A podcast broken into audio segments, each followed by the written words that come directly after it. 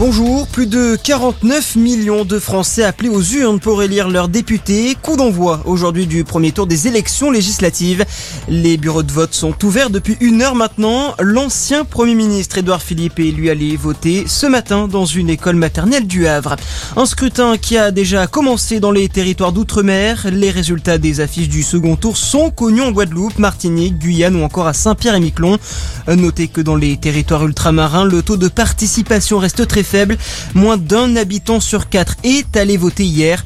Seulement 15% en Martinique d'après les dernières estimations. Respirer tue. Ils étaient une centaine de personnes hier à Marseille pour manifester contre la pollution atmosphérique.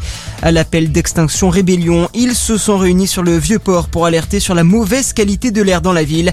Selon l'organisme Atmosud, dans la métropole marseillaise, les émissions d'oxyde d'azote d'origine maritime, dont 20% sont dues aux bateaux de croisière, ont dépassé pour la première fois en 2018 les émissions routières. Une adhésion accélérée à l'Union européenne est-elle possible pour l'Ukraine? Ursula von der Leyen promet une réponse sur une possible candidature la semaine prochaine. La présidente de la Commission européenne en déplacement à Kiev a discuté hier avec le dirigeant ukrainien Volodymyr Zelensky qui souhaite être fixé rapidement sur la demande d'adhésion de son pays à l'UE.